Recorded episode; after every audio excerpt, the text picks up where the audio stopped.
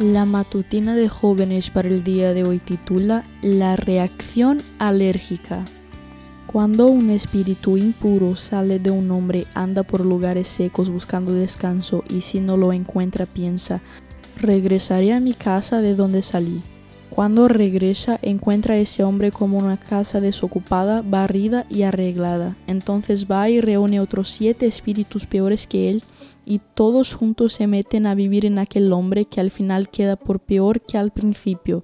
Eso mismo le va a suceder a esta gente malvada. Mateo 12, 43 a 45. Durante el siglo XX, cuando se comenzó a disfrutar de mayor expectativa de vida, más acceso a la salud y más medidas higiénicas, sucedió algo extraño.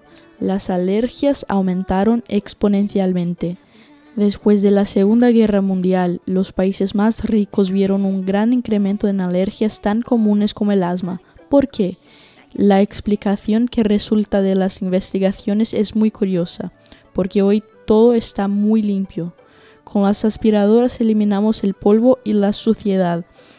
Con los desinfectantes matamos los gérmenes.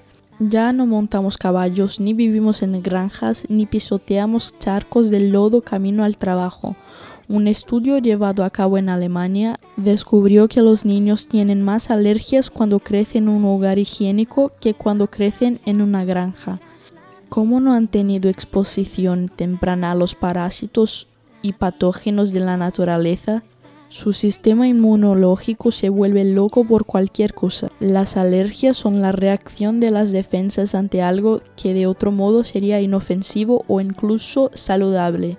Si a un bebé recién nacido se lo mantiene en una burbuja libre de gérmenes durante un periodo prolongado, al sacarlo puede sucumbir rápidamente a los gérmenes desconocidos y morir. Los bebés necesitan esa exposición temprana para desarrollar inmunidad a fin de que puedan llevar una vida saludable y no tengan que pensar en los gérmenes constantemente.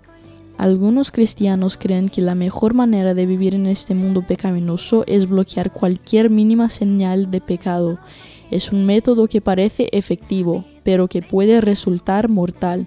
Al igual que el converso limpio y restaurado del versículo bíblico de hoy, terminamos peor que antes. No es casualidad que muchas veces los niños más sobreprotegidos se conviertan en los peores al crecer. Cuando se exponen por primera vez a un poco de la maldad del mundo, no saben cómo manejarla. Jesús nos llamó a ser sal para que nuestra presencia en el mundo lo convierta en un lugar más agradable al devolverle el sabor perdido. Puede que no seamos de este mundo, pero definitivamente deberíamos estar en él. Esta fue la matutina de jóvenes para el día de hoy.